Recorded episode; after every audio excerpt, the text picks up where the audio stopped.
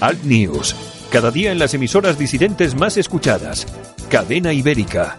Radio Horta Guinardó en Barcelona. Canal 5 Radio en Cataluña y Radio Universal en Galicia. Buenos días, aquí comienza Alt News, 60 minutos de radio en directo desde los estudios de Cadena Ibérica en el País Vasco. Información, entrevistas, tertulia, de todo un poco para comenzar el día con información y opinión distintas, alternativas, sin complejos. Santiago Fontenla y su equipo comienzan el día contigo. Allá vamos. Saludos, bienvenidos. 18 de marzo 2019. Estamos en Cadena Ibérica, en los estudios de Cadena Ibérica en Bilbao, en Alt News, noticias e información alternativas aquí en la radio, en Cadena Ibérica, Radio Horta Guinardó, Canal 5 Radio y Radio Universal. Saludos de Amaya Izaguirre, hoy en la técnica, y este que os habla, Santiago Fontella. Hoy magnífico programa, muchos estarán de puente, pero seguramente que otros muchos, otras muchas estarán escuchándonos. Gracias por escogernos y bienvenidos.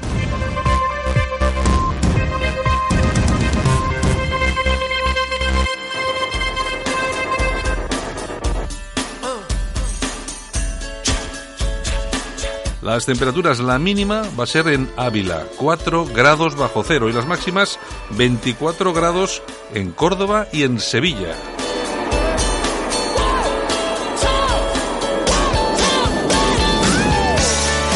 En otras ciudades españolas, pues tenemos las máximas de esta manera. Por ejemplo, en La Coruña 14, en Barcelona 15 de máxima, en Bilbao 13, vamos a tener el día de hoy, vamos a tener 20 en Ceuta, Vamos a tener 15 en Cuenca, en San Sebastián 13 graditos, en Guadalajara 15, en Logroño 13, en Murcia 18, en Palma de Mallorca 16, en Salamanca 13, en Santa Cruz de Tenerife 23, estos no cambian ni para arriba ni para abajo, siempre igual, me parece estupendo, en Tarragona 20, en Vitoria 10 grados de máxima y en Zaragoza 16.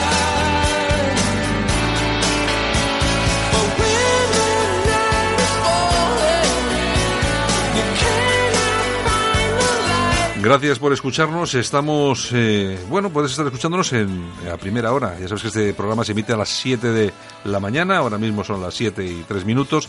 Puedes escucharnos también en redifusión, es decir, a las 10 de la mañana y luego a cualquier hora del día o de la noche a través de nuestras plataformas de podcast. Este programa puedes escucharlo en Apple Podcasts, en iTunes, Spotify, en TuneIn, en Evox y en nuestra página altnews.es.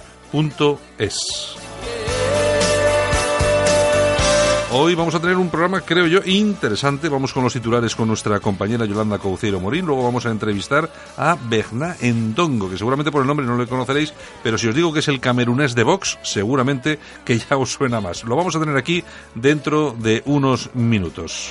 Por supuesto, toda la actualidad con nuestro compañero Armando Robles. Pedro Ángel López nos recordará la, la efemérides del día y así cumpliremos estos 75 minutos aproximadamente de radio que solemos hacer aquí en Cadena Ibérica. Lo dicho, gracias por escogernos, gracias por estar con nosotros. Comenzamos. Alt News. Cada día en las emisoras disidentes más escuchadas. Cadena Ibérica. Radio Horta Guinardó en Barcelona. Canal 5 Radio en Cataluña y Radio Universal en Galicia.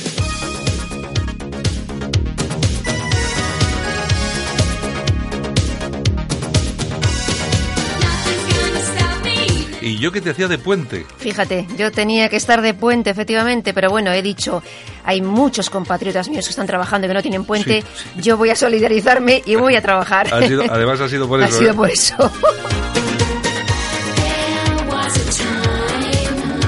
Bueno, hoy empezamos con ni más ni menos. ¿Quién se acordaba de Samantha Fox? Pues yo misma, a los buenos días que no he dicho nada. Buenos días, buenos días, buenos días, buenos días. Samantha Fox, el sex symbol también de, de los 80, junto con Sabrina. ¿Tú te acuerdas de Sabrina, no? Hombre, a bueno, ver de si ella- mañana ponemos a Sabrina. De ella exactamente De no. sus, sí. mm, Oye, pero, cosas, cuidado, ¿no? eh, eh, pero, eh, pero cuidado, cuidado. Vamos a ver, aquí hay, aquí hay un tema que tener en cuenta y que yo reivindico. Samantha Fox incluso estaba por encima, ¿eh? Una talla más. Bueno, y, y- claro, Y de eso seguramente que puede dar fe Rafi Camino. Mm, Pues sí, ¿eh? por ejemplo. Porque que fueron novietes, ¿no? Fueron novietes, fueron novietes. Además, Pero luego ella eh, se declaró lesbiana y se casó con su con su manager que se llamaba Mira Starlton y digo se casó con ella porque falleció a los 12 años de matrimonio por cáncer. Bueno, yo eh, eh, hubo alguna foto subida de tono de la época Con Rafi. con Rafi en la piscina Sí, y tal. Yo, sí, hombre, sí. también pudo ser un montaje para Bueno, pues sí, para darla a conocer en España, por ejemplo, Hombre, a ella. claro, ten en cuenta que su el mira, el vídeo de esta canción Mm. se grabó en Marbella. Sí, qué casualidad.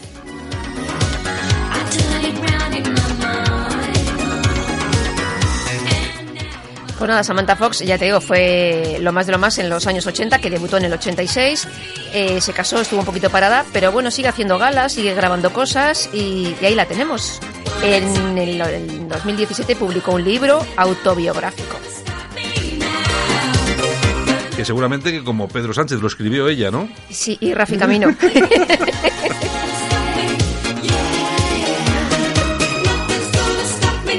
Yo tengo que decirlo, lo siento por nuestros oyentes, pero los desnudos más espectaculares que he visto desde de en toda mi vida son los de Samantha Fox. Sí. En interview creo que había un Sí, es sí, impresionante, Sí, sí. con una chica guapa eh, y luego era muy bajita, porque Era más bajita que yo, que ya es decir, ¿eh? sí, yo creo que medía 1.40 y algo, uno No llevo unos 50 y poco, sí. Sí, sí, sí, era, no, era muy bajita, era bajita. Pero guapísima, muy tal. Lo único que tenía mal porque era Tenía inglesa. buen cuerpo. Era inglesa. Eso siempre es una cosa negativa. Bueno, espera, que nos denuncian por odio por, por, por decirle esto a los ingleses.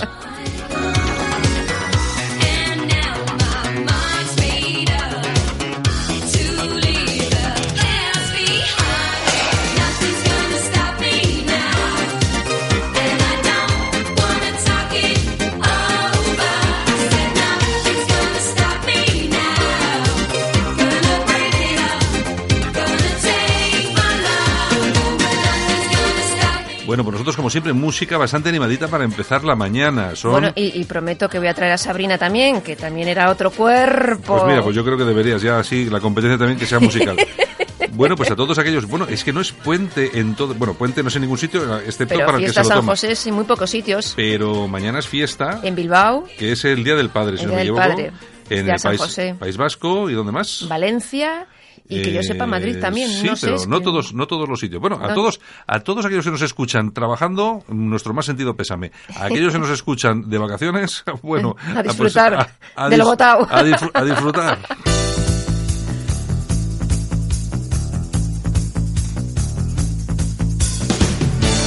Ahora en Alt News, revista de prensa. Los titulares de los medios alternativos en Internet con Yolanda Couceiro Morín. Bueno, Yolanda, ¿y qué tenemos por ahí en los...? Me ima- me imagino que está- habrán estado medio paraditos y estarán medio paraditos. Sí, está la cosa, eh, solo hay fichajes y fichajes de partidos políticos, pero bueno, hay cositas. Por ejemplo, Al Qaeda que culpa a todos los cristianos del atentado en Nueva Zelanda y en un comunicado han dicho que la sangre de nuestros hermanos no se desperdiciará y llegará la venganza. Bueno, pero eso ya lo llevan haciendo desde hace tiempo, no nos pilla de... Pero lo han dicho otra vez, que lo sepas. De todos modos, yo te digo una cosa, es que ¿a quién se le ocurre? ¿Qué taraos? En- eh, es que vamos a ver, al final eh, se equiparan unas cosas con las otras. Claro, claro. ¿eh? Porque eh, un tío que entra así en una mezquita, asesina, un- había un niño de tres años. Es un tarao mental. Es que luego estamos criticando, luego criticamos el terrorismo islamista, ¿eh? que lógicamente eh, se lleva sufriendo mucho más tiempo. Bueno, no solamente mucho más tiempo, sino que es enormemente. Fíjate que en el año hay un estudio de la Fundación Tony Blair de que eh, indica que en el año 2017 eh, los grupos islamistas asesinaron a 84.000 personas. Que se dice pronto, ¿eh? Bueno, pero claro, es que estamos criticando todo esto y de repente tenemos a un tipo que se mete en una mezquita y asesina a todo el que, a tiros. todo el que está- y a un niño de tres años. Vamos a ver, es que yo me parece que aquí estamos equivocando las, Hemos perdido el norte. Claro, hemos perdido el norte, estamos equivocando el tema. Bueno, o sea, una cosa es que, que te parezca mal, como yo creo que nosotros aquí hemos dicho muchas veces, ¿no? Que lógicamente en los países musulmanes, eh, en aquellos países a los que se maltrata a la mujer, a los homosexuales, eh, incluso los que vienen a Europa, que vienen con esas ideas y quieren imponerlas aquí. Todo eso es condenable. Eh, todo eso es condenable. Pero otra, otra cosa es ser, ser- vamos, me Tomarse parece- la justicia por su mano. me parece una taladez. Bueno, espero, este tío no sale ya de la cárcel. No. Y, y- y, bueno, y mejor que no salga, porque es que vamos, que es una cosa horripilante. No, no hay que equivocar, no hay que equivocar no hay que cambiar la mirada hacia el lado hacia el lado negativo. Siempre hay que mirar donde hay que mirar. Podemos criticar cosas, podemos decir que eso nos gusta, eso no nos gusta, no nos gusta la imposición, no nos gusta que llegue tanta gente eh, de este tipo a Europa, que esto puede parecerse una invasión más que cualquier otra cosa, pero otra cosa. Pero de ahí a lo que están haciendo, pues. Eso no, eso no puede ser. No puede lo de Nueva, lo de Nueva Zelanda ha sido una verdadera burrada y una y, y perdón y una catástrofe para todos aquellos que defendemos eh, nuestra identidad y que efectivamente habría que tomar medidas para frenar la llegada de, Claro. de esta gente a Europa, porque es que lo único que consiguen con este tipo de, de burradas, de asesinatos, eh, es blanquear todavía más. eh, y, los, y más van a llegar y más fronteras abiertas va a haber. Es decir, si alguien piensa que un tipo de estos, un terrorista, si alguien piensa, algún loco puede pensar que este hombre puede eh, favorecer de alguna forma. No, no, es justo lo contrario. Esto es absolutamente negativo. Así no se defienden las ideas. Así no se defiende el debate. El debate se defiende sobre la, sobre la mesa y tiene que ser una confrontación pacífica de ideas. Eso tiene que ser así. Y nada más. Y nada más. más. Nada más. Bueno, pues nos quedamos ahora en España. Abascal que oculta la identidad del comité que controla las elecciones internas y la disciplina en Vox. Mm, Pues no Pues sé. control absoluto. Eso es lo que dicen en el país. Bueno, es que también, yo ese también lo que llega al país, el país, yo también tengo mis dudas, ¿eh? No sé yo. Aquí hay que hablar de todo. Bueno, de bueno, todo un poco. me parece bien, venga. Nos vamos al PSOE. Pedro Sánchez que impone sus candidaturas en, Anda- en Andalucía. Susana. Diche- eh, Susana Díaz perdón, ha dicho que toma nota. Hombre, al final. Uy, al final- uy. Lo que pasa es que la guerra ya está ganada por Pedro, ¿eh? Ya Sí, sí, el, sí, sí, el sí. Z Pedro auténtico. este o sea, se ve presidente ya. Otra vez, sí, sí. Ya Bueno, bueno, verás, ya ¿Qué verás. más? ¿Qué más? Bueno, nos vamos a alertadigital.com. El diario de Armando Robles. Exactamente. Facebook elimina más de un millón y medio de vídeos del ataque contra la mezquita de Nueva Zelanda. Según eh, Mia Garlick, que es la directora de políticas de Facebook para Australia, por respeto a las personas afectadas por la tragedia, han decidido eliminar todas las versiones del vídeo. Y la primera ministra ha dicho que no permitirá que este crimen cambie la fisionomía de ese país. Bueno, es que, pero eh, vamos a ver, eliminan este tipo de vídeos, pero si tú pones en Facebook ahora mismo o buscas en un buscador Ailán, Sí, te está sale, ahí. te sale un niño En eh, una playa. un, un niño, un niño eh, refugi- de, de padres refugiados o, o supuestamente eh, ahogado en una playa pero y eso porque se permite Claro. O se quitan todos o no se quita claro ninguno. o se quita o se quita todo o no se quita o no se quita nada Doble vara de medir, como siempre. Bueno. Bueno, ramblalibre.com. qué tenemos El clan Ariza sigue siendo propietario de Radio Intereconomía tras una subasta. Julen Ariza eh, parece ser que es el nuevo propietario. Sigue en la misma sede, eh, la calle Modesto La Fuente, y presuntamente sin pagar el alquiler a sus propietarios, eh, Serrano Suñer. Esta nueva empresa se llama Silicon Radio SL, creada en 2018. es que es increíble Tenéis Yo- toda la info ahí en es, Ramblalibre. es ¿eh? increíble por este tipo de cosas porque claro es que luego estos son eh, los empresarios que hay que tener que se tienen como dan referencia lecciones, sí, sí. pero esto cómo puede ser vamos a ver si no has pagado a tus trabajadores cómo tienes dinero para volver a comprar en una subasta tu propia emisora de radio Chanchullos. Pero vamos a ver, que esto me parece una cosa. Es que me parece una cosa. Bueno, Pues sí, sí, sí. ¿Qué más Ahí tenemos? estamos. ¿Qué Bueno, más? nos vamos a la tribuna del País Vasco.com. Mm. Pastores esteparios de Europa del Este reemplazaron al 100% los hombres ibéricos de hace 4.000 años. Un estudio internacional del CSIC y la Universidad de Harvard han elaborado un mapa genético de la península ibérica que abarca los últimos 8.000 años. O sea que- Tenéis todo el informe en la tribuna o, del País que, Vasco. o sea que soy un pastor estepario. Eres un pastor estepario. Bueno, ¿no? Esa pinta, ya veía yo que esta pinta pastor, que tengo her- hercúlea Exactamente. de rasgos duros y acerosos. Exacto, exacto. Bueno, bueno, ¿qué más? Bueno, Moncloa.com. El PP quiere evitar que Revilla consiga el voto canario para investir a Sánchez. Revilla dice que si su partido obtiene diputados, pues eh, serán necesarios para, para un gobierno Sí, sí. socialista o vete tú a saber. Ya sabes que el PP y Revilla fueron aliados hasta que el PSOE le puso al frente del gobierno de Cantabria. Hombre, claro. Eh, es que Revilla es Revilla, ¿eh? Es mucho Revilla. Bueno, que algún día tendremos que hablar de los eh, de los eh, 500.000 euros gastados en anchoas. Por ejemplo, que Eh, nadie dice nada. si- a ver 500.000 si- euros, oye, en anchoas. Ah. Hay que comer anchoas. Sí, sí, ¿eh? sí, sí, y regalarlas. y regalarlas. Bueno, ¿qué más tenemos? Bueno, pues nos vamos a okdiario.com.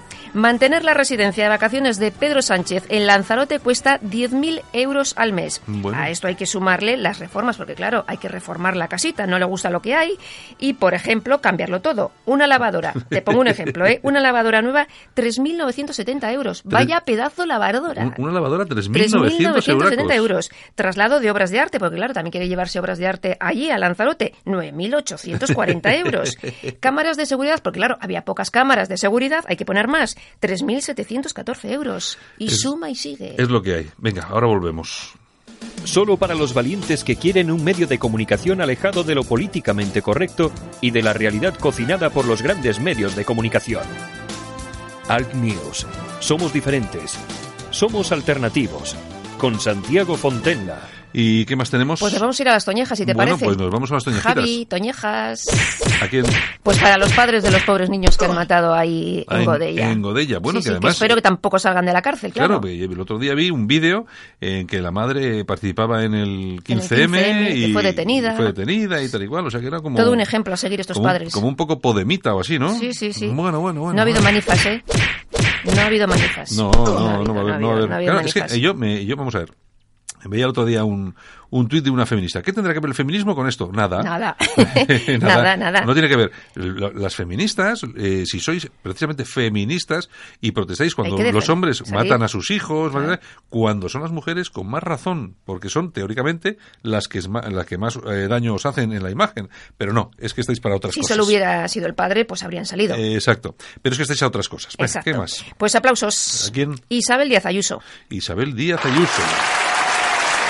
La Comunidad de Madrid. Exactamente. Entre otras cosas, ha dicho hoy eh, que muchas mujeres han pasado de la obediencia, obediencia de sus maridos a la de la izquierda. Hombre, ¿cómo lo sabes? Ahora acatan todo lo que diga la izquierda. Hay mucha mujer que ha pasado de ir Mm. detrás, un metro por detrás del marido, a ir un metro por detrás de Pablo Iglesias y de Pedro Sánchez. Exactamente, exactamente. Nada más. Pues nada más, vamos a trabajar un poquito más, Bueno, si quieres, en pues- este día así de puente así- festivalero. Así raro, el día raro. Exactamente, y bailamos con Samantha Fox, si te parece. Venga. Pues a lo dicho, mañana nos, bueno, mañana es eh, fiesta. mañana- mañana no sé si fiesta. estaremos o no, ya sé, veremos, a ver esto si nos es dejan- un sin vivir. Bueno, de todas si- formas, un beso a todos. Tiene, para eso tiene que trabajar el, eh, aquí, el, ¿cómo se llama este hombre? El portero, el este, Sí. para, para que nos abra la puerta de la radio, si no... Si le dices que venga, seguro que vienes. Seguro que viene.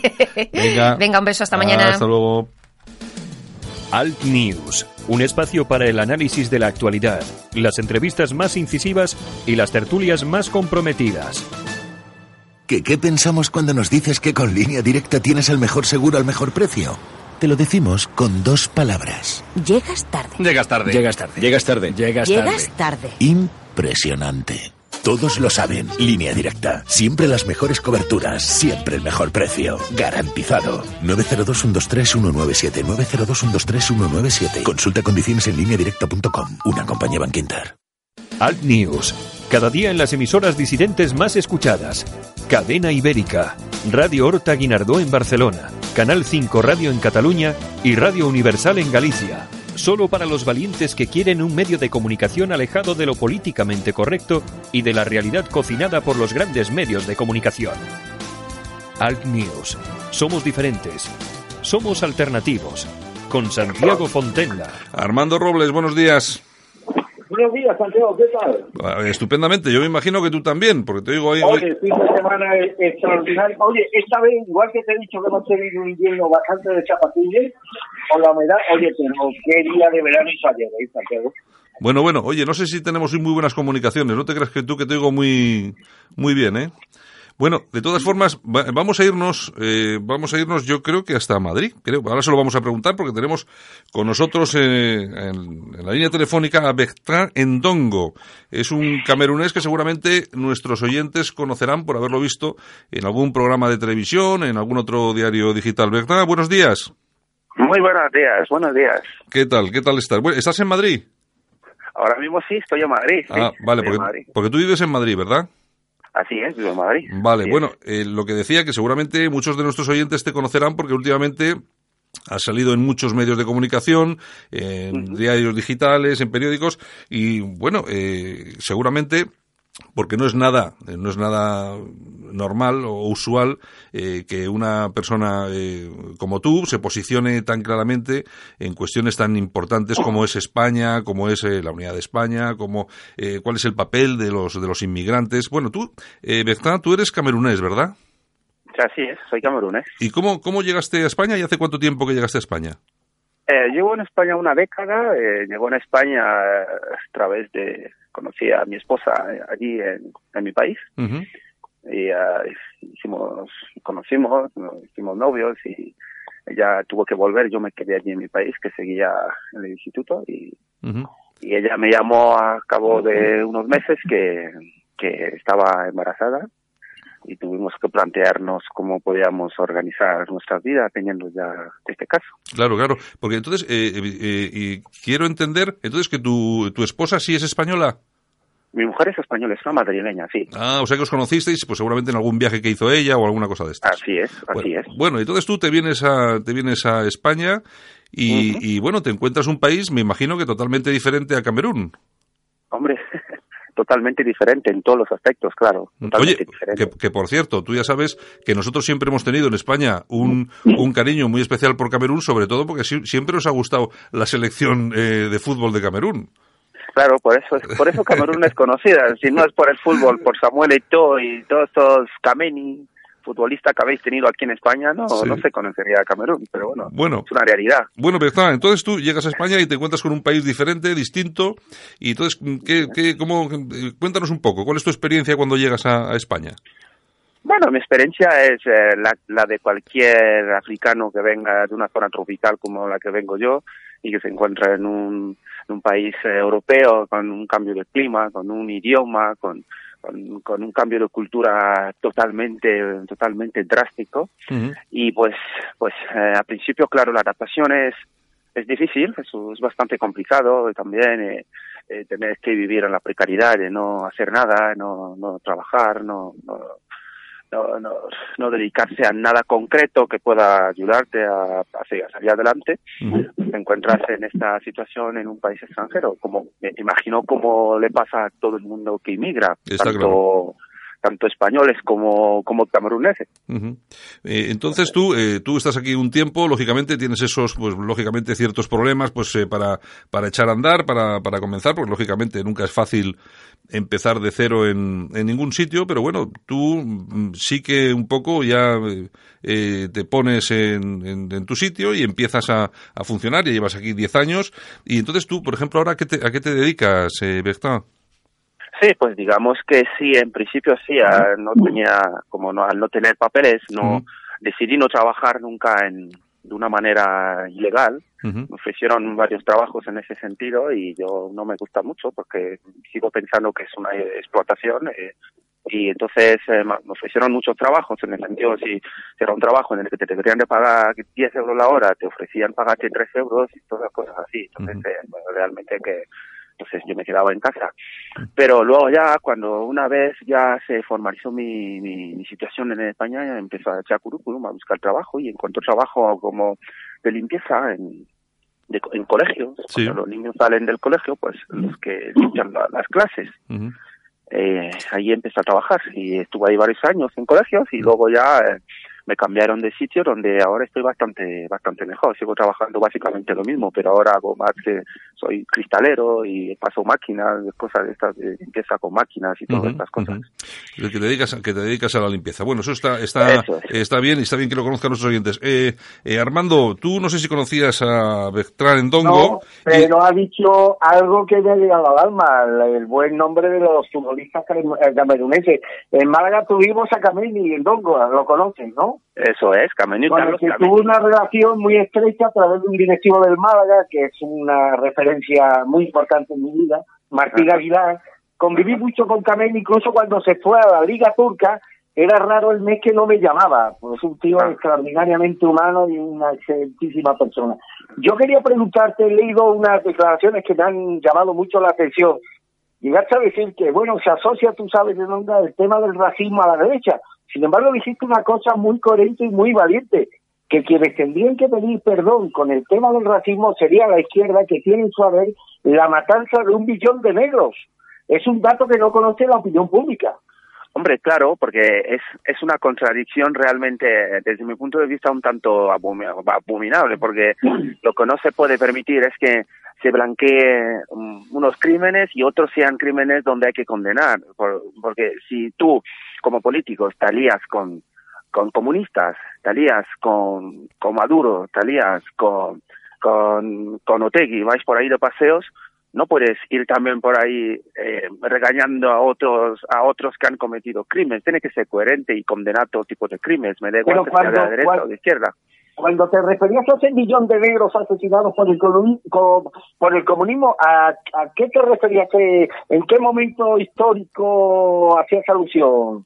Sí, sí, sí, aquí alusión a todo el daño que ha hecho el comunismo en el mundo. Son, son, son cientos de millones de personas que han matado el comunismo, entre ellos.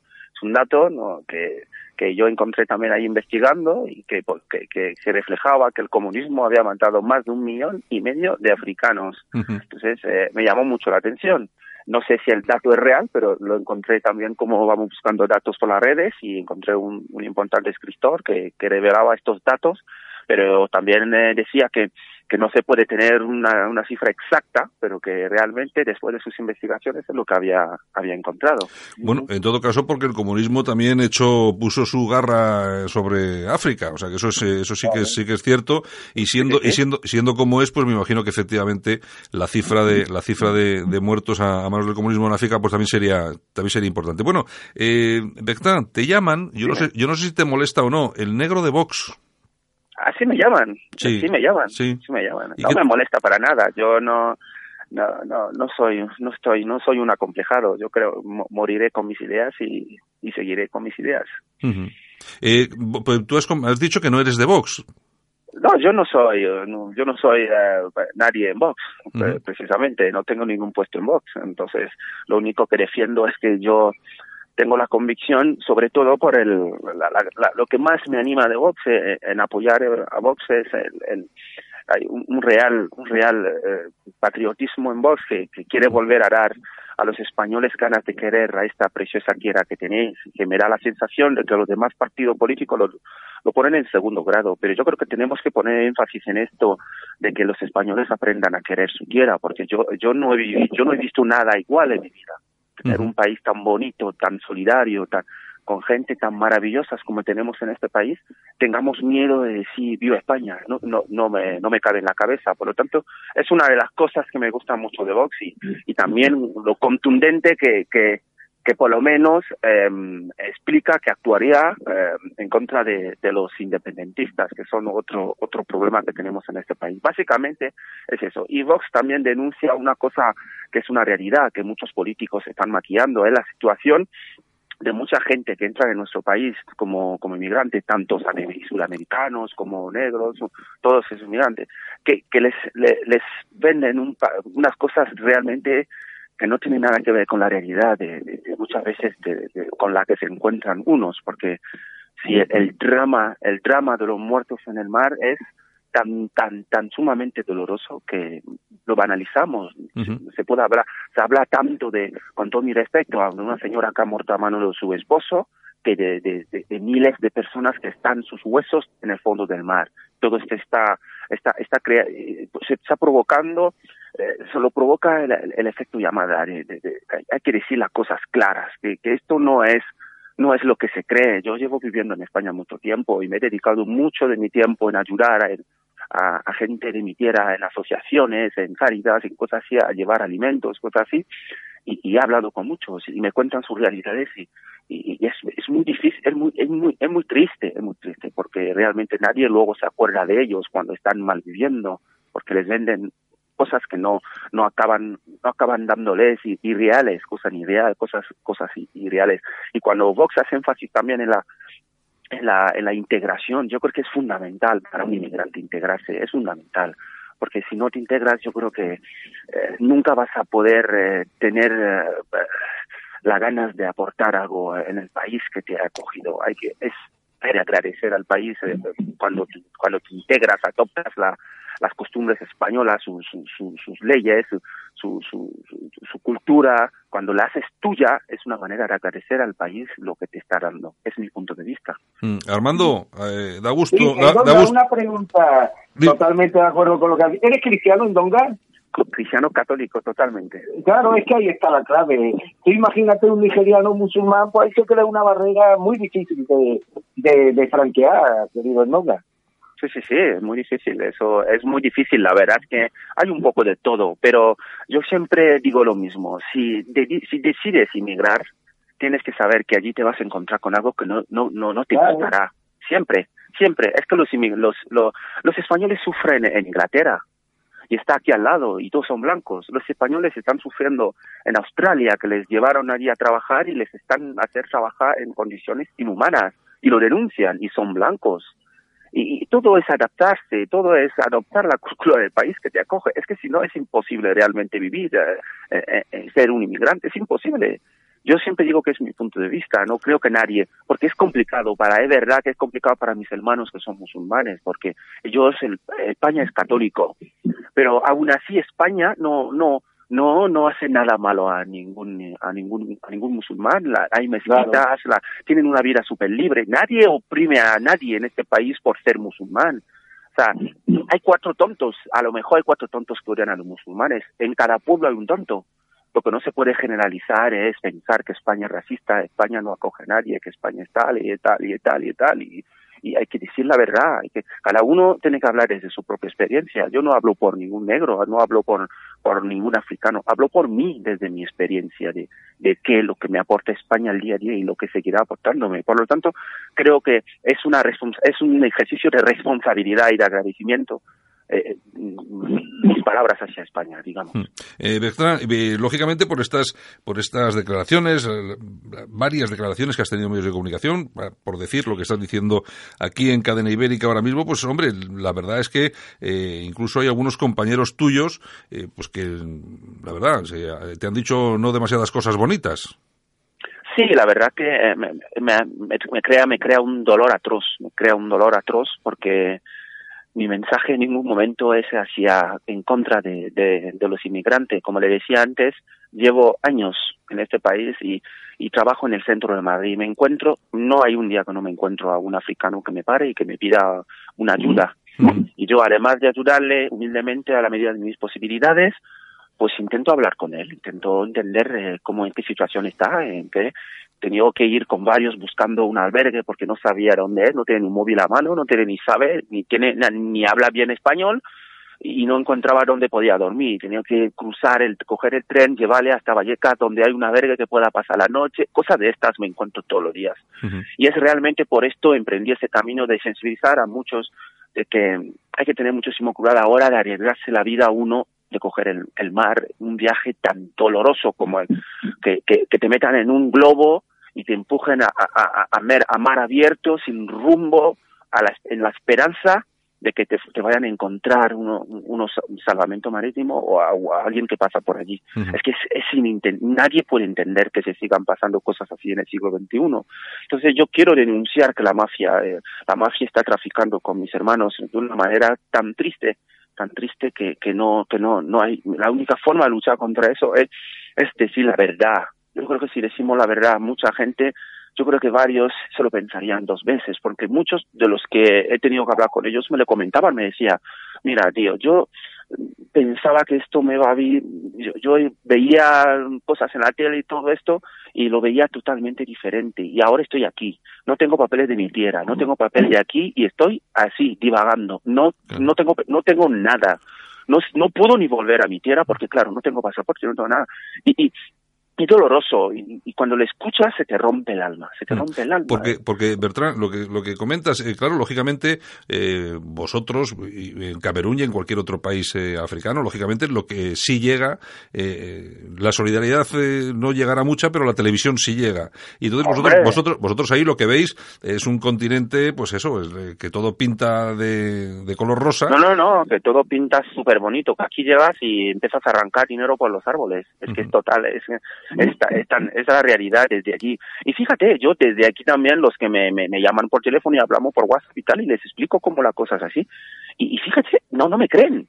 Me han llegado a decir muchas veces, es que tú no quieres que nosotros también seamos como tú. Y digo, como, como yo, como, ¿sabes? que llevo toda mi vida en este país limpiando caca que no es mía, limpiando váteres de, de pis que no es mío, que no es de mi familia, pero es mi trabajo, es un trabajo digno y, y con humildad lo hago. Pero ¿qué, qué, qué pensáis? ¿Que aquí llegas y, y, y, te ofrecen un DNI en el aeropuerto o cómo?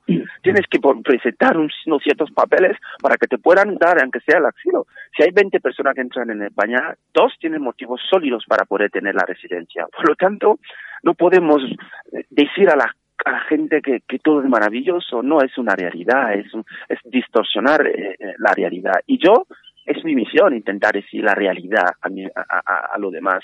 Y yo es muy triste, como decía antes, me duele tanto, tanto y tanto que me insulten tanto los africanos, porque la mayoría que me insultan son africanos, porque no sé, yo no, no me lo explico, porque yo yo yo quiero yo quiero una un inmigrante digno yo quiero un, yo estoy harto de que me, me, me señale y me dice es que vosotros los inmigrantes es que vosotros los negros por comportamiento de, de, otros. y no todos somos iguales mm. muchos somos luchadores que venimos a buscar nuestra vida dignamente y en la humildad y, y, y en la tranquilidad entonces yo animo yo siempre animo eso a una inmigración responsable y digna un inmigrante digno que que que solo se levanta por la mañana va a trabajar para poder levantar su familia y ayudar a su su madre que está allí en África o lo que sea. Entonces, eh, ese es más o menos mi mensaje. Bueno, Armando. Sí, yo, hombre, quería aprovechar la intervención de Ndonga para preguntar algo mm, que muchos oyentes pueden tener ahora mismo en mente. Estamos hablando de África, Ndonga, un continente con unos recursos naturales que ya quisiera Europa, con un potencial económico enorme, enorme que ha recibido en ayudas, en ayudas económicas de otros países el equivalente, leí el otro día este dato y me impactó, el equivalente a 100 veces el plan marcha. ¿Qué es lo que hace falta, Donga, para que, la, para que ese maravilloso continente en términos económicos despegue y la gente no se ve impedida a jugarse la vida para venir a Europa? Exacto, ese es el problema que yo veo, yo veo que África cada vez más muchos países se estancan. El mío, por ejemplo, se estanca, no, no, no, no avanza. Y por lo mucho que el, la responsabilidad del bienestar de un ciudadano es de, de los dirigentes de este de su país, no del otro país, del país vecino. La responsabilidad del bienestar de un camerunés es del presidente de Camerún, no del presidente de España ni de Estados Unidos. Por lo tanto, no podemos culpar y luego todo el día achacando problemas que nos ocurren a Europa o a otros países que son que nos deniegan ayudas porque nuestros dirigentes son unos unos auténticos desastre absoluto con una corrupción o sea o eres rico o estás comiendo migas. Eso es así en Camerún hay cuatro millonarios los gobernantes viven de una manera que ni, ni los presidentes europeos viven así. Viven ah, con, con unas fortunas que almacenan en, cuando están en el gobierno y no tienen la mínima, la mínimo sentido de la responsabilidad para mejorar la vida de los ciudadanos.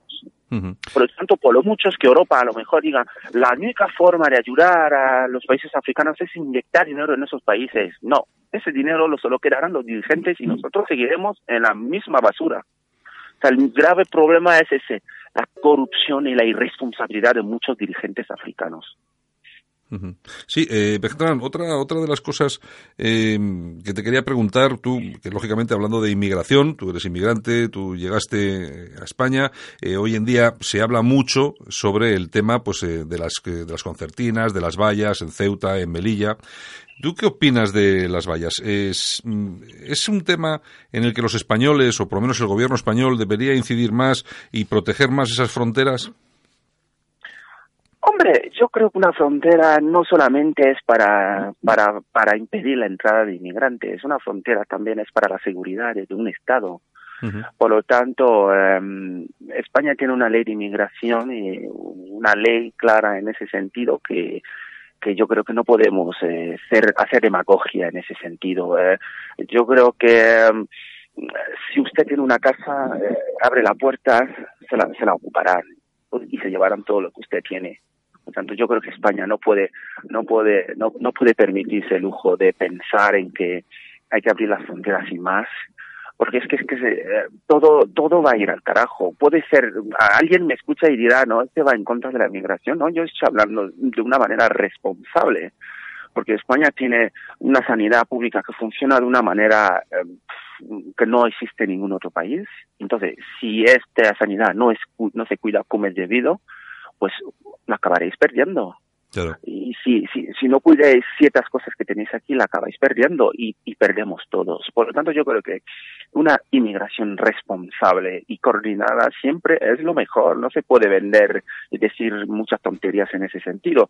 Porque el gobierno de Pedro Sánchez, por ejemplo, que hablaba de este asunto como, porque me llamaba mucho la atención. Y, el otro día, mirando los datos, y, y, y resulta que es el gobierno récord en deportaciones récord en ocho meses. Sí, lo mismo, lo, mismo, lo mismo que pasaba con Obama, tanto hablar de Obama. lo mismo como Obama. Es que es verdad, es verdad. Muchas veces los africanos bailábamos en África con una alegría cuando ganó Barack Obama, que dijimos, venga, se acabó, vamos, vamos a vivir como reyes.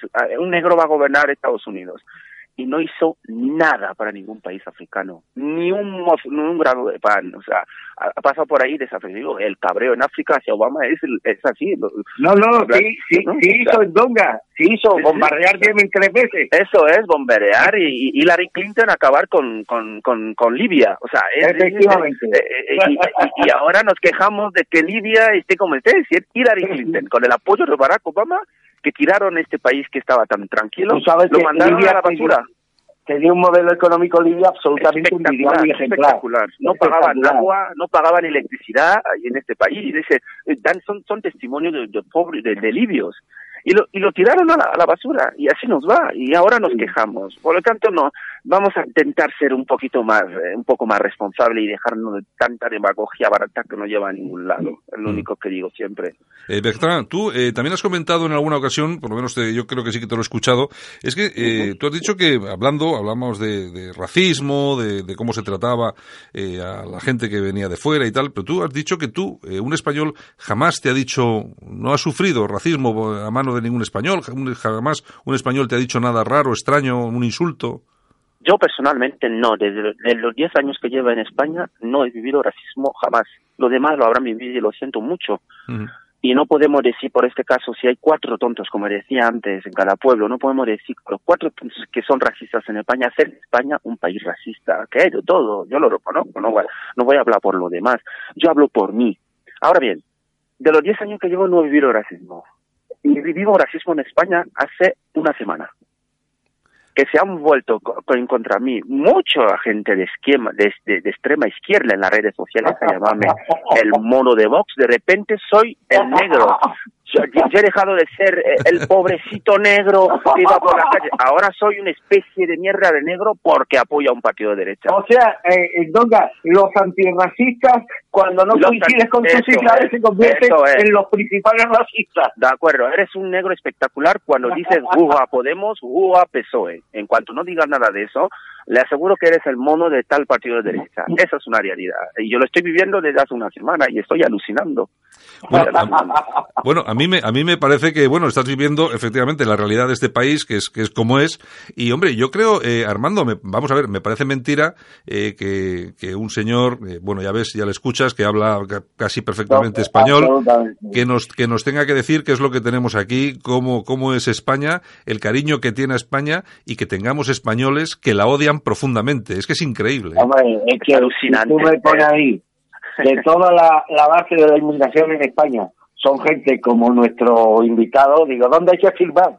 Claro. Porque esto, esto prestigia y honra a nuestro país. Y además es consciente de muchas cosas que hemos conseguido en materia de progreso social y demás, y que los propios españoles, pues desgraciadamente, no somos conscientes. y tiene que venir alguien de fuera plenamente integrado en nuestra sociedad para decirnos, oye chicos, que estáis denostando permanentemente a este país, lo estáis desprestigiando por parte sobre todo de la izquierda y de los separatistas catalanes y tenéis el mejor país del mundo para vivir. Y eso es algo muy, muy reconfortante, pero al mismo tiempo muy triste de que te lo tenga que decir alguien que ha tenido que venir de fuera para percatarse de una situación que los propios españoles no somos capaces de valorar.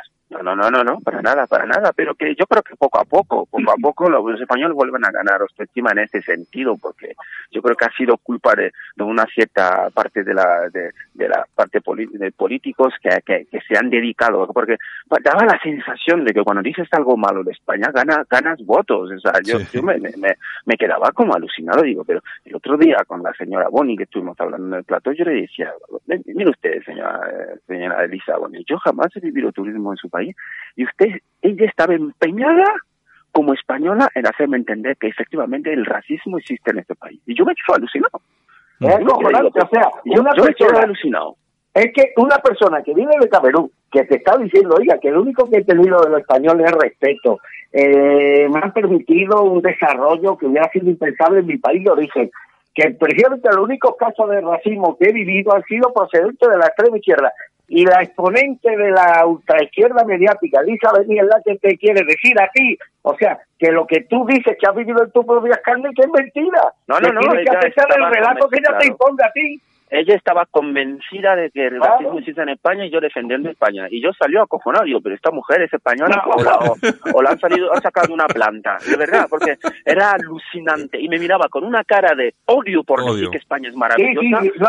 le faltaba, tragarme o mastigarme o algo así. Me miraba con un odio. Esta, es que es mala, esta es mala, Elizabeth, aparte es una perturbada, malo digo aquí en público, a ver si tiene lo que hay que tener para demandarme, la conozco muy bien fue directora de un medio de comunicación de Ceuta y se dedica precisamente a eso, a exhibir el antirracismo, pero en el fondo la escarbas un poco y es la expresión del racismo más descandado que puedes encontrarte en nuestra exacto, Exacto, exacto, exacto, exacto. O sea, está, está diciendo usted realmente lo que pienso, porque yo eh, hasta hoy yo decía, no, no, no, yo racismo en España, que va, que va. Pero no, no, no, lo retiro. Pero claro, lo retiro porque ahora, ahora, ahora conozco, ahora les conozco a los racistas. Ahora sí, sí, pero eh, tú fíjate cómo son las cosas, que eso no solo te ha pasado a ti. Tú ya sabes que el dirigente de Vox en Barcelona, eh, Garriga, también es, eh, también es de color y, y, bueno, ha tenido que soportar insultos de todo tipo, hasta, hasta incluso que le han dicho, pues que era una especie de, no sé, que actuaba porque le pagaban, ¿no? Que era, que era un negrito que, le, que, le, pagaban para hacer eso. Esto, sí, esto, claro, esto lo he leído yo también en mis redes sociales de todo tipo que me paga Vox, que soy el mono de Vox, que soy el, negrito bailongo de Vox, el hongro blandengue de Vox, yo qué sé, todo tipo de burrada de gente de izquierdas. Hmm. Y ayer nos increparon igual, que tuvimos que hacer un Cañas por España, que estuve invitado para hablar con los jóvenes, y tuvimos que cancelar el evento porque llamaron a la dueña del bar y ella nos dijo que le habían amenazado que iban a quemar su local si entrábamos allí. Hmm. Si encima entrábamos el negro este que va por ahí, si entra por ahí, pues quemamos su bar. La señora muy asustada y tuvimos que cancelar el evento. Esa es la izquierda de España. Si usted no dice lo que ellos opinan, mejor cállese la boca. Porque no, no puedes hablar si no opinas como ellos. Si no tienes la misma visión que ellos, mejor no hables, porque entonces te hacen, te hacen scratches, te insultan, te, te, te pegan, o sea, te dicen todo tipo de burara solo por no pensar como ellos. Yo respeto a todo el mundo. Mientras tú me respetes, mientras tú no me insultes, podemos tener un debate, podemos discutir, cada uno exponga, que cada uno exponga su, su punto de vista, pero siempre dentro de, la cordialidad y dentro del respeto de, todo el mundo. Pero esta, esta superioridad moral que tiene la izquierda a mí me abruma y, y me da la sensación de que se cree que tiene la potestad de los negros. ¿Cómo un negro puede apoyar a la derecha? Venga, vaya, pero vamos a ver. ¿Quién es usted para decirme cómo yo, o sea, vamos a ver, o sea, una cosa realmente sacado de, de, que no, no, no, no, no, me, no le encuentro explicación, vamos. Bueno, eh, Armando, ¿alguna cosa más para nuestro invitado? No, solamente disculparme ante el invitado yo te, eh, no sé cómo se pronuncia tu apellido, yo te he llamado Endonga, no sé si es Endonga o Endongo. No, no importa, no es su Si me he equivocado, te ruego, te ruego que aceptes mis disculpas. Que, no se preocupe, que no es su idioma, no es su idioma, eso es muy complicado de pronunciar, ¿eh? O sea que, eh, eh, vamos, vamos, perdonado está usted, perdonado está Oye, pues mira, escucha, no sabía nada de ti, me ha encantado escucharte, suscribo al 100% todo lo que has dicho y reitero lo que te he comentado hace un minuto, que personas como tú prestigian y honran a este país, muy por encima, por desgracia, de muchos españoles autóctonos. Muchísimas gracias. Bueno, pues eh, Bertrand Endonga, oye, espero, espero que haga, que haga efectivo Vox tu fichaje porque sería un buen fichaje. no tengo ni idea, no tengo ni idea. yo, con Vox, yo con Vox me caso y vamos, y todo. Oye, que yo, mira, oye, ganaría, ganaría bastante si te presentasen en alguna lista al Congreso, que ahora hay elecciones. Hombre, no lo sé, Vox tiene yo tienen mi, me pueden llamar a cualquier hora de la noche y cualquier hora del día y, estaré allí. Yo por, por Vox como dice Belén Esteban, mato. Por Vox, mato. bueno, Bertrán Endongo, un camerunés. Bueno, que perdona, ahora mismo la nacionalidad que tienes es ya española o tienes las dos? No, no, no soy español aún. La pedí hace como cuatro años y no he tenido ningún, ah. tipo, ningún tipo de notificación, pero de momento tengo una residencia que se renueva cada diez años y, y me va bien. Sí, pero el, eh, hay una cosa que, que te comento, porque tú tienes hijos aquí en España. Sí, sí, sí, tengo mis hijos. Ah, yo, pensaba que con eso te daban automáticamente la, nacionalidad. Se supone que sí, porque me, me, me, me preguntaron si me interesaba tener la nacionalidad y efectivamente la pedí, pero que debe, de ser que hay tantas solicitudes que están colapsados y no consiguen dar con todo el mundo, por lo tanto, mm. no sé, pero la solicité, la solicité, sí. Bueno, bueno, pues nada, pues eh, yo me imagino que sí que, a pesar de todo, sí que te podrías, bueno, y quizá al, al, Congreso de los Diputados seguramente no, eh, Armando, pero a unas municipales sí, seguro que sí. Tenemos en el Congreso a un rufián que hace honor a su apellido, ¿cómo lo vamos a tener al tongo? Tengo las ganas de verle al señor rufián la cara un día de esto y tener que decir lo que pienso. bueno, pues nada, Bectra en Dongo, eh, un placer tenerte, haberte tenido aquí con nosotros y ya sabes que te presentes o no te presentes a las elecciones por Vox y ya sabes que esta es tu casa. Aquí estás invitado, invitado siempre que quieras, ¿de acuerdo? Muchísimas gracias, ¿eh? que vaya bien. Buena suerte. Venga, hasta luego. Hasta luego. Solo para los valientes que quieren un medio de comunicación alejado de lo políticamente correcto y de la realidad cocinada por los grandes medios de comunicación. Alt News. Somos diferentes. Somos alternativos. Con Santiago Fontenla. En Alt News, las opiniones de los más relevantes protagonistas de la información alternativa. Bueno, Armando, yo creo que ha sido una entrevista interesante a este camerunés. La del amigo Ndongo, fenomenal, fantástica, fantástica. Sí, eh, simpatizante de Vox. Yo, fíjate que te digo, anuncio ya a todos los oyentes que va a ir candidato en alguna lista. Si puede, claro, porque al final... No, pero el, problema es lo que ha dicho Santiago, que no tiene todavía la nacionalidad española. Sin nacionalidad es complicado. Claro, por eso te digo, no, pero yo me imagino que se la van a dar rápido. Ya verás tú cómo a este hombre lo pueden por ahí meter en alguna lista. Hombre, que claro, eh, falta muy poco tiempo para las elecciones. Por mucho que se que, eche, que pongan rapidez, efectivamente lo que tú dices, no va a dar tiempo, no va a dar tiempo. No, va a dar tiempo, pero vamos, un, un, testimonio muy interesante. Santiago. Bueno, yo creo, yo creo que sí, y sobre todo porque en este país, yo creo que somos el único país del mundo donde tienen que venir de fuera, tienen que venir de Camerún a decirnos lo bueno que es nuestro país. Es que parecemos una, una pandilla de gili, con perdón a todos los oyentes, de gilipollas. Sí, pero bueno, de esto tiene mucha culpa la izquierda que de forma sistémica pues se dedica precisamente a denigrar las cosas que no son propias, a desprestigiar y desacreditar todo lo que pueda poner en alza el producto y el valor español y en definitiva, todo esto tiene un objetivo muy claro, que es mermar o menoscabar nuestra autoconfianza, nuestra confianza en nosotros mismos, con los efectos devastadores que esto tiene, ¿no? Un pueblo que no tiene confianza en sí mismo es un pueblo que está condenado, pues, a la inanición eh, en términos en términos figurados. Y eso es lo que pretende la izquierda, que nos consideremos que somos el último lastre de la humanidad y que no somos nada, la denostación sistemática de nuestros héroes históricos, de todas nuestras aportaciones al mundo, y eso al final que consigue, pues que haya un, un sentimiento de resentimiento, de, un sentimiento de resentimiento, incluso de culpa del español que termina avergonzándose con cosas que luego tienen que venir de fuera para recordarnos lo importantes que son, Santiago. Está claro. Bueno, y las elecciones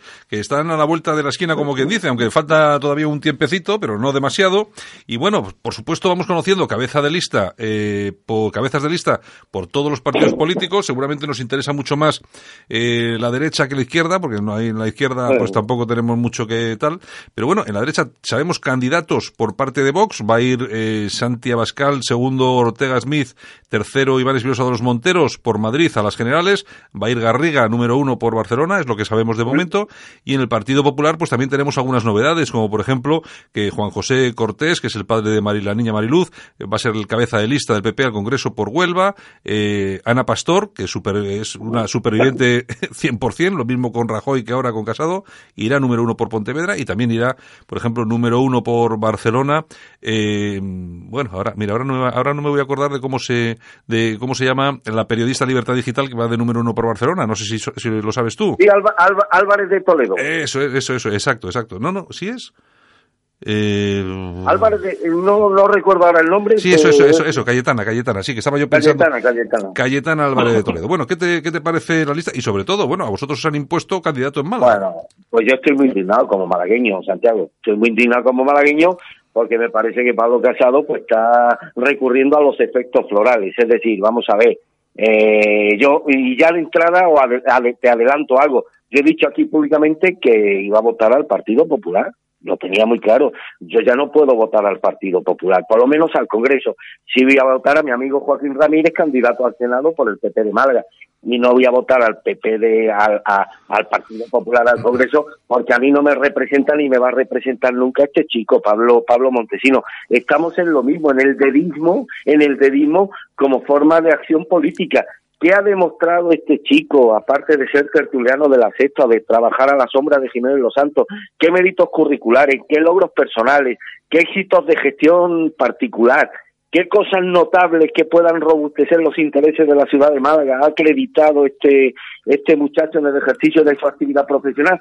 Pues literalmente ninguno. Y aquí yo creo que se está equivocando de plano a plano Pablo Casado. Y yo esto lo quiero someter a consideración de los lectores.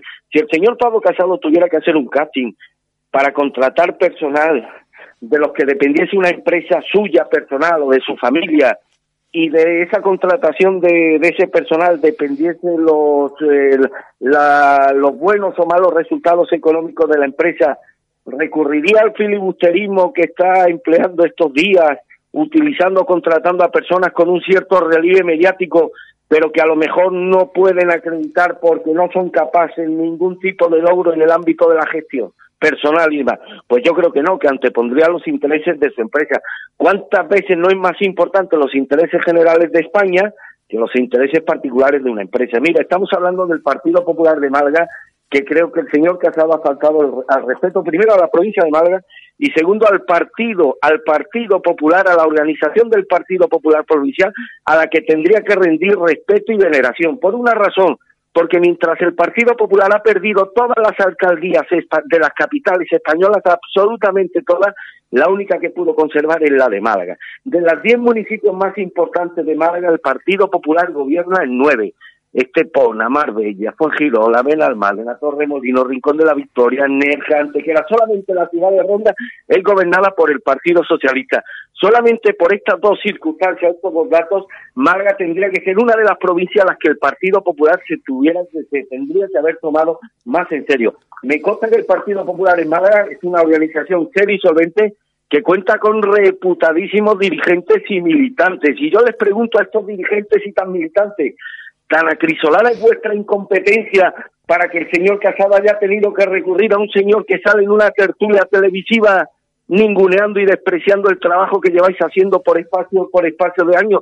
Yo pienso, Santiago, que en esto de política, cuando tú introduces un factor externo, es decir, tú metes a un cunero en una lista, es para mejorar lo que ya tienes o lo que no, o lo que no tienes. Pero yo dudo mucho que el señor Montesino, con todo el respeto a él en lo personal, vaya a mejorar nada lo que ha conseguido el Partido Popular en Málaga, que insisto es una de las organizaciones más serias y más potentes con las que cuenta el Partido Popular en todo el territorio nacional. Pero si dejamos Málaga nos vamos a, a Huelva. Si lo que quiere el señor Casado no son resultados de gestión, no es configurar una lista o listas que sean fieles o afines a su persona, a su liderazgo, pues entonces no está anteponiendo los intereses de España, porque no está poniendo a los mejores, no está poniendo a aquellos que pueden robustecer los intereses generales de la nación, está recurriendo a candidatos que pueden fortalecer su liderazgo dentro del Partido Popular, que es cosa bien distinta. Hombre, con todo los respeto, y en esto yo me dirijo a los oyentes que nos estén escuchando en Huelva, el señor Cortés, Juan José Cortés, que yo lamento profundamente el drama familiar, que tuvo que vivir inenarrable al perder una hija, pero el señor Cortés no es, un analfabeto funcional, Santiago. Este señor es un analfabeto funcional. ¿Cómo va a representar el señor Cortés a la provincia de Huelva? ¿Qué méritos ha atesorado el señor Cortés? ¿Cuáles son su, su, bagaje curricular? Aparte, insisto, del drama familiar de haber perdido una, una hija. Yo creo que el Partido Popular, y muy particularmente Pablo Casado, se ha equivocado de todas, todas, al, al hacer que prevalezca eh, un cierto, un cierto brillo mediático de, de, de algunos de estos candidatos sobre la eficacia misma, que es lo que al final exigen los electores. Yo no voto a un representante, a alguien para que me represente, porque salga en una televisión, en una tertulia televisiva, o porque trabaja a las órdenes de Jiménez Los Santos. Yo quiero que ese representante lleve a cabo una gestión que fortalezca mis intereses particulares, ciudadanos y empresariales como ciudadano malagueño que creo que no lo voy a conseguir teniendo a estos a estas a estos personajes representando a provincias tan dignas como es el caso de Málaga o de, Huelva. Y si el señor Casado quería, pues el efecto, el efecto mediático que probablemente ha conseguido poner al frente de esta lista a personas con un cierto relumbrón mediático y que no han demostrado nada como gestores ni como políticos, pues hombre, pues yo le sugeriría que ponga ya, le falta solamente poner a Belén Esteban al frente de la circunscripción de Almería.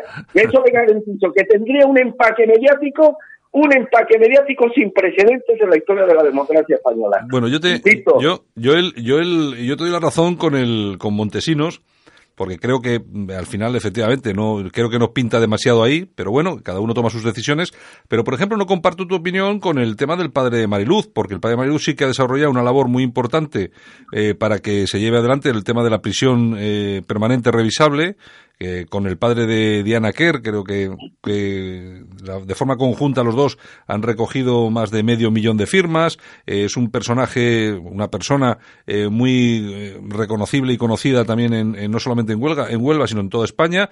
Es, es un, es, creo que es, no, no sé si es pastor, creo que de la iglesia Pastor evangelista. Evangelista, es decir, que tiene, eh, es una persona muy conocida y muy tal en la localidad. Bien, eh, comparto contigo que seguramente no tiene un currículo, eh, pues eso, no ha ido a la universidad y tal y cual, pero también creo que también tenemos que tener en cuenta, Armando, que no, para ser diputado y para defender los intereses de, la gente y de las personas, no hace falta tener una carrera universitaria, porque entonces también sería falta, haría falta, por ejemplo, haber trabajado en la empresa privada durante cinco años como mínimo y por lo menos hablar un par de idiomas para representarnos en el exterior. Y de esos, si vas al Congreso no hay ninguno.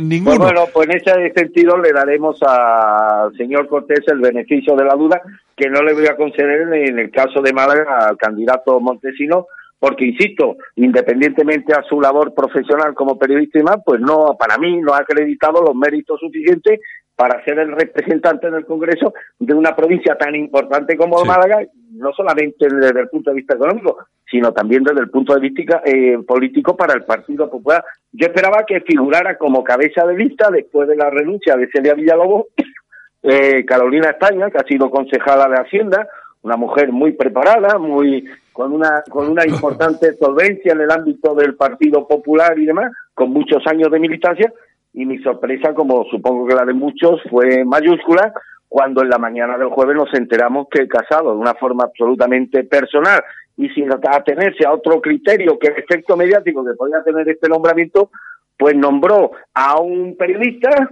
que con todo el respeto, pero no, insisto, no ha, no ha acreditado absolutamente nada que le haga merecedor de ser nada menos que candidato al Congreso por la importantísima provincia de Málaga. Bueno, mira, y las, eh, las elecciones traen más noticias, en este caso desde el lado de, de Podemos. Mira, el senador de Podemos, Guardingo, ha renunciado perdón, a ser candidato al Congreso por el perfil independentista de la lista. El senador eh, ha anunciado su decisión de renunciar a esta lista en, de, en Comú Podem de cara a los comicios generales del próximo 28 de abril al, no compartir el carácter independentista de la candidatura. ¿Qué te parece? Eso sí que me parece grave. Pues mira, esto es como el, el chiste del Marqués de Sade que va a un club de, de París y salió escandalizado por el ambiente disoluto que vio en ese club, ¿no? Si un representante de Podemos se queja de,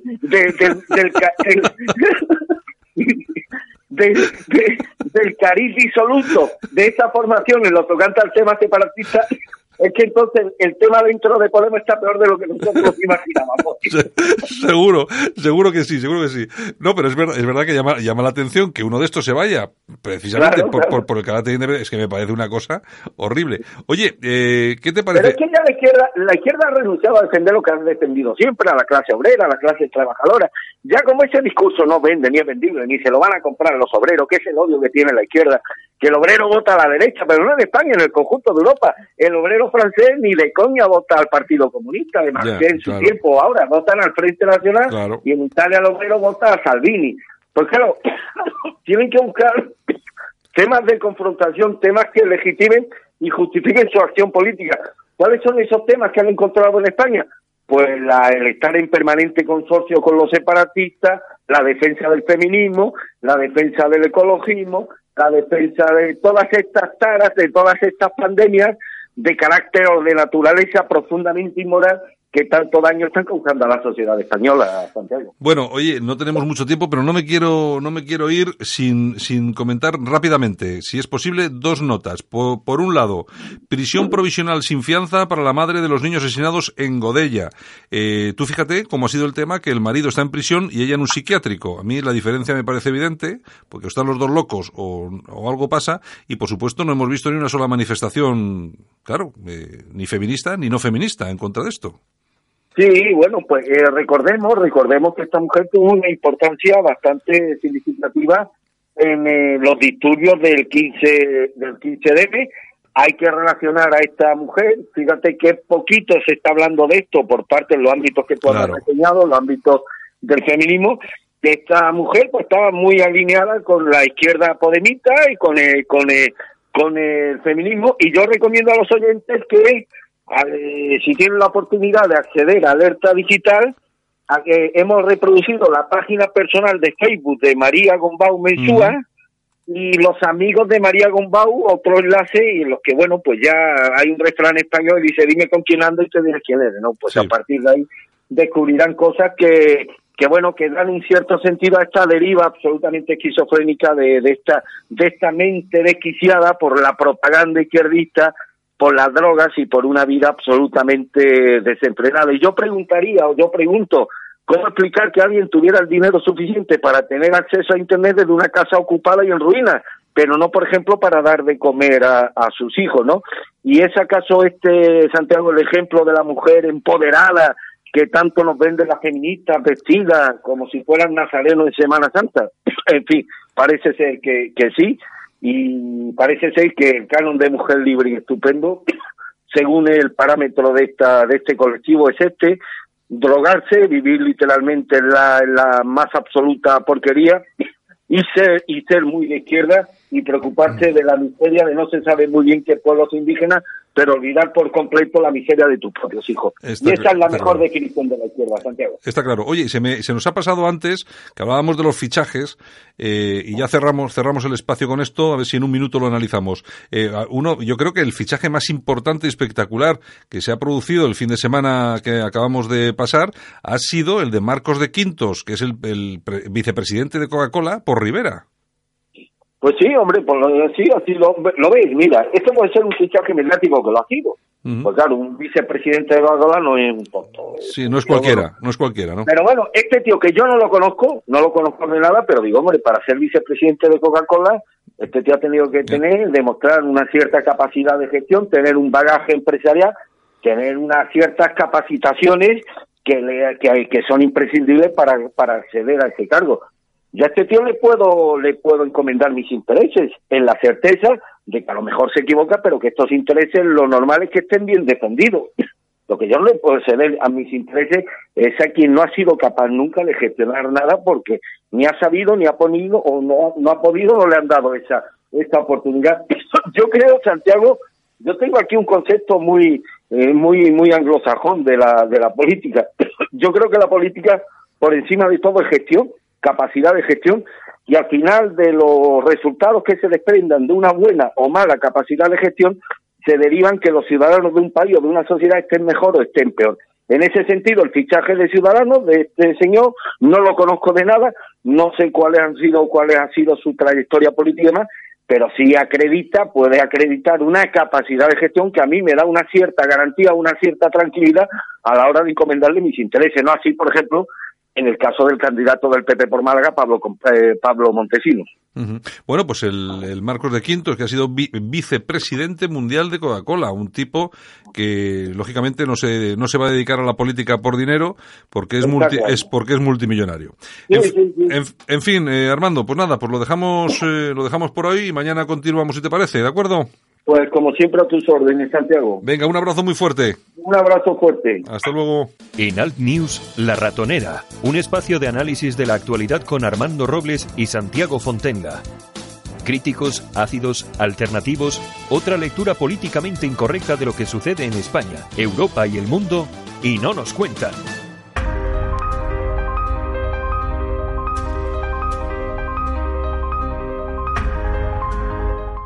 Pedro Ángel López nos trae las efemérides del día. Es tiempo de repasar la historia de España en Alt News. Don Pedro Ángel López, buenos días, bienvenido. Pues muy buenos días, por decir algo, esto de los lunes. Pero bueno, pero eh, vamos a ver, ¿en Madrid no hay puente, ni fiesta, ni nada o qué? Eh, que yo sepa, no, macho. ah, bueno, bueno. Nosotros, nosotros sí, pues somos, no sé, hoy no, es que no sé. Eh, yo tenía, eh, tenía, pensaba que en muchos sitios de España hoy eh, sería puente porque mañana es fiesta. Sospecho que sí, porque en esas conversaciones de WhatsApp que uno lee, creo que nuestro común amigo y compañero eh, Pablo Barrón creo que tiene fiesta el día 19. Ah, pues entonces, pues, entonces será, esto es esto de las autonomías, en algunas sí, en otras no. Las autonomías. Yo en Madrid, por lo menos, ah, bueno, yo cuando, cierto, que yo me casé un 19 por primera vez, que me he casado en alguna, en alguna otra ocasión, eh, la primera de ellas me casé un 19 de marzo y sí, efectivamente, hace veintipico de años que fue esto, pues sí, eh, era festivo el día 19 de marzo. Luego, con estos rollos de las de las comunidades y demás, ya no es festivo en, en Madrid. Bueno, bueno. Oye, ¿qué...? Pero a efecto de colegios, no sé cómo andará la cosa. Bueno, ¿qué nos traes hoy? Bueno, hoy traigo una curiosidad que la efeméride es eh, hoy, 18 de marzo, eh, el ejemplo que voy a ponerte, eh, seguramente la gente ya peine canas, lo conoce más que los jóvenes, pues tú te acuerdas de Jaime de Mora y Aragón. Hombre, claro. De un ejemplo. Un crack. Eh, bueno, pues este crack sería el que representa lo que Carlos III tuvo que cambiar un 18 de marzo de 1783 mediante un edicto. Y es el que trabajar no es malo. trabajar no es malo. La cosa, y, te lo digo eh, que es real, aunque la gente piense que, es, broma, eh, hasta entonces el hecho de trabajar, lo que eran los hidalgos, la gente eh, que tenía una posición, bueno, pues trabajar era algo vulgar. lo lógico no era la, el, ganarse la vida honradamente. Había como en torno a un 15% de la población entonces que eran de estos que trabajaban, vivían de las rentas o bien vivían de lo que eh, la administración, lo que, era, lo que era el Estado, lo que la monarquía le facilitaba todos los, todos los años. Esto era un pastizal, entonces lógicamente hay un momento dado en el cual el ministro, el ministro de Hacienda, en este caso Campomanes, asesora a Carlos III y hay que hacer un edicto recomendando o una iniciativa que dice, oye, mmm, trabajar no es deshonesto, la holgazanería sí lo es. Entonces, un 18 de marzo de 1783, a la gente que decirla, oye chaval, puedes trabajar y vas a ser igual de buena persona que eres ahora sin hacerlo. Oye, pues esto, esto podías, ¿eh? Oye, esto podías mandarle un, un, WhatsApp, un correo electrónico a la gente esta de Podemos, ¿no? Le vendría muy bien. O a Torra. o a Torra, ¿no? Que trabajen algo. y puede currar, hombre. Está claro, está claro. Bueno, don Pedro, pues, pues muchas gracias. muchas gracias por el recordatorio. Venga, hasta mañana. Venga, hasta mañana. Un abrazo. Alt News. Cada día en las emisoras disidentes más escuchadas. Cadena Ibérica. Radio Horta Guinardó en Barcelona. Canal 5 Radio en Cataluña y Radio Universal en Galicia. Y esta mañana tenemos con nosotros aquí en Cadena Ibérica en Alt News a Meli Camacho. Meli, buenos días. Buenos días, Santiago. Bueno, pues desde Madrid que contactamos con esta mujer que seguramente eh, conocerán muchos de nuestros oyentes, periodista, prescriptora de salud y de belleza, has participado en muchos programas de, de televisión, de radio, es así, ¿no? Sí, efectivamente, llevo ya eh, tengo años, entonces ya llevo mucho tiempo en este, en este mundo, sí. Bueno, eh, Meli, eh, vamos a ver, eh, vamos a hablar un poco de todo lo que es el, el, cuidado personal, la belleza. Vamos a tener programas, vas a, vas a estar aquí a menudo con nosotros.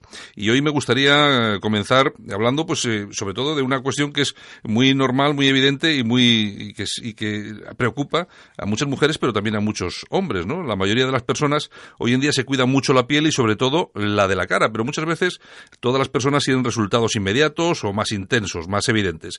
Meli, tú como experta en salud y belleza, ¿qué nos puedes decir sobre el envejecimiento de la piel?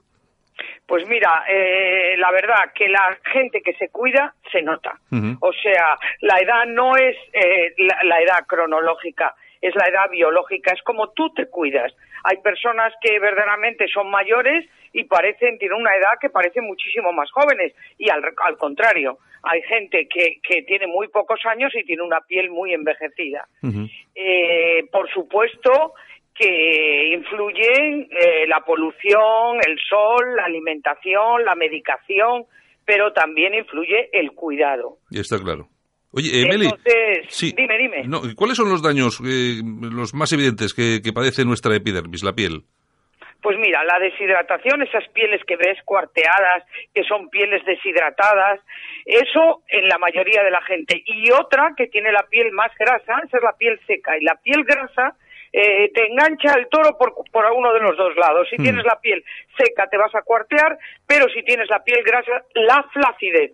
Esas caras que tú ves, esos rostros con la papada colgando, sí. la cara muy... Eso es flacidez. Entonces, o uno u otro. Uh -huh. ¿Y cómo se puede prevenir en pieles jóvenes o pieles envejecidas? ¿Se puede, pues ¿se mira, puede arreglar? Primero, sí, bueno, se puede arreglar, se puede en muchos casos prevenir y por supuestísimo yo he recomendado muchos consejos y hay gente que la piel esa seca y cuarteada mm, no es que ha mejorado, es que ha desaparecido. Eh, normalmente, Santiago, las cremas tienen muchos resultados y llegan hasta un punto. Hoy traigo a vuestro programa algo más novedoso y más, eh, ¿cómo te diría yo?, más efectivo, potencia uh -huh. más los efectos de cualquier crema. Habréis oído vosotros hablar de cremas y habréis oído hablar de serum.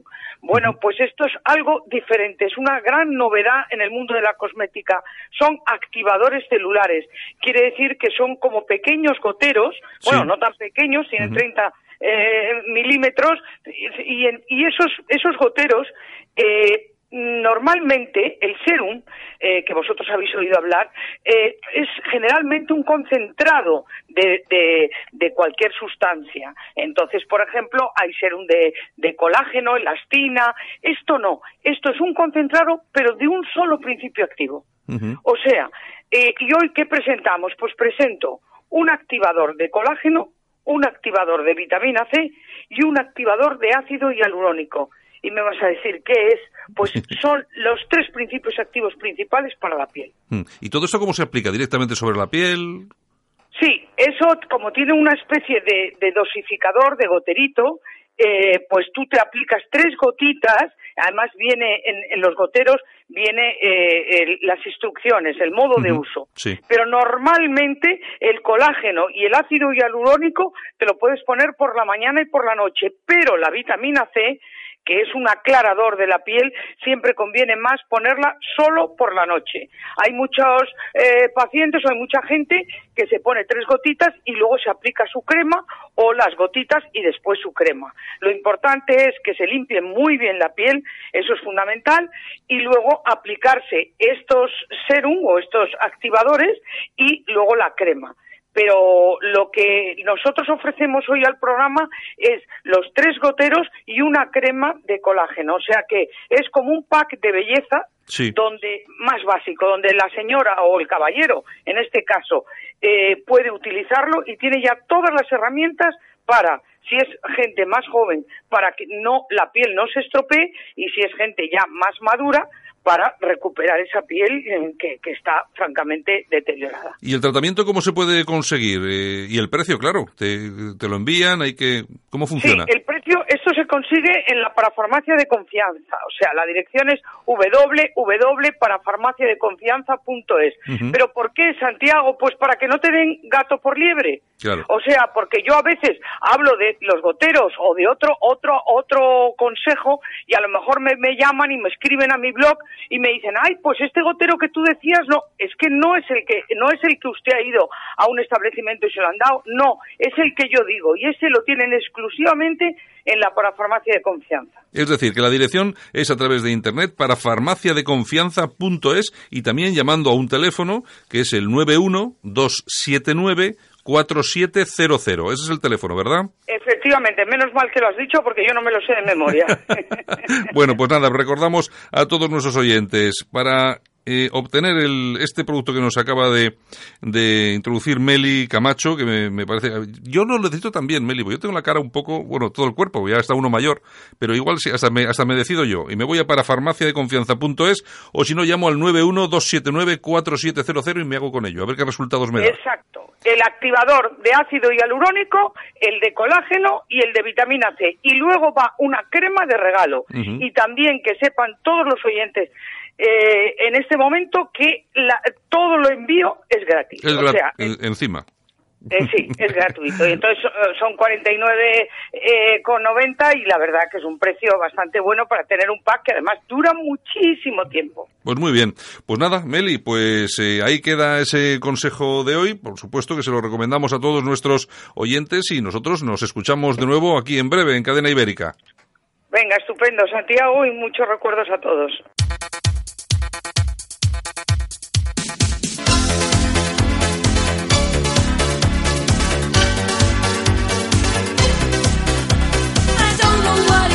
Y hasta aquí hemos llegado. Saludos súper cordiales de todo el equipo de Cadena Ibérica aquí en el País Vasco que hace posible que esto suene cada día. Hoy en la técnica hemos tenido a Maya Izaguirre, este que os habló, Santiago Fontena y por supuesto de todos nuestros amigos y colaboradores que han participado en el programa de hoy. Mañana regresamos, aquí estaremos de nuevo. Un abrazo, chao.